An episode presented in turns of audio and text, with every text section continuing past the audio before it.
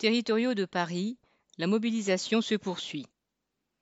La mobilisation continue contre la loi de transformation de la fonction publique qui prévoit de voler huit jours de congé annuels à la plupart des agents territoriaux.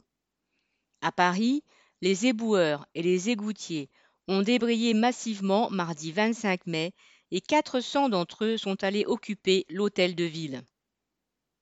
Depuis plusieurs jours, les détritus s'amoncelaient dans les rues, preuve de la colère. Elle était d'autant plus grande après la réunion de cadres tenue quelques jours auparavant et enregistrée à leur insu, qui montrait tout le mépris de ses chefs pour le temps de travail des agents de la propreté. Les grévistes étaient aussi venus demander des comptes à la maire de Paris. Après avoir, comme d'autres, chanté les louanges des guillemets, premiers de cordée de la crise sanitaire, Hidalgo leur offre en récompense une régression d'ampleur. L'occupation, qui se voulait pacifique et festive, a eu droit à une intervention musclée de la police contre ceux qui étaient venus en soutien derrière la mairie. Ils se sont retrouvés coincés comme dans une nasse pendant plusieurs heures. Deux d'entre eux ont été blessés par une charge, deux mis en état d'arrestation et d'autres verbalisés. Ce n'est pas ces intimidations qui peuvent freiner notre volonté, disaient des employés des différents secteurs rassemblés jeudi 27 mai devant l'hôtel de ville.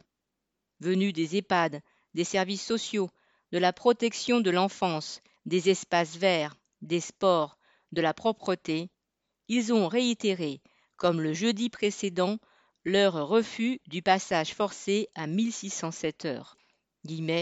Pas une minute de travail en plus. Un premier recul du cabinet de la mairie qui propose guillemets, seulement trois jours de congé en moins dans l'année, plutôt que les huit jours remis en cause par la loi, est un encouragement à poursuivre la mobilisation. Beaucoup parmi les travailleurs territoriaux ont conscience que cette attaque sur leur temps de travail n'est qu'un aspect d'une remise en cause plus générale en cours depuis des années pour faire des économies de toutes sortes sur leur dos. Pour faire échec à ces mauvais coups et aux tentatives de la mairie de Paris de disperser les négociations département par département, il faut continuer de rester unis au-delà des catégories et des spécificités.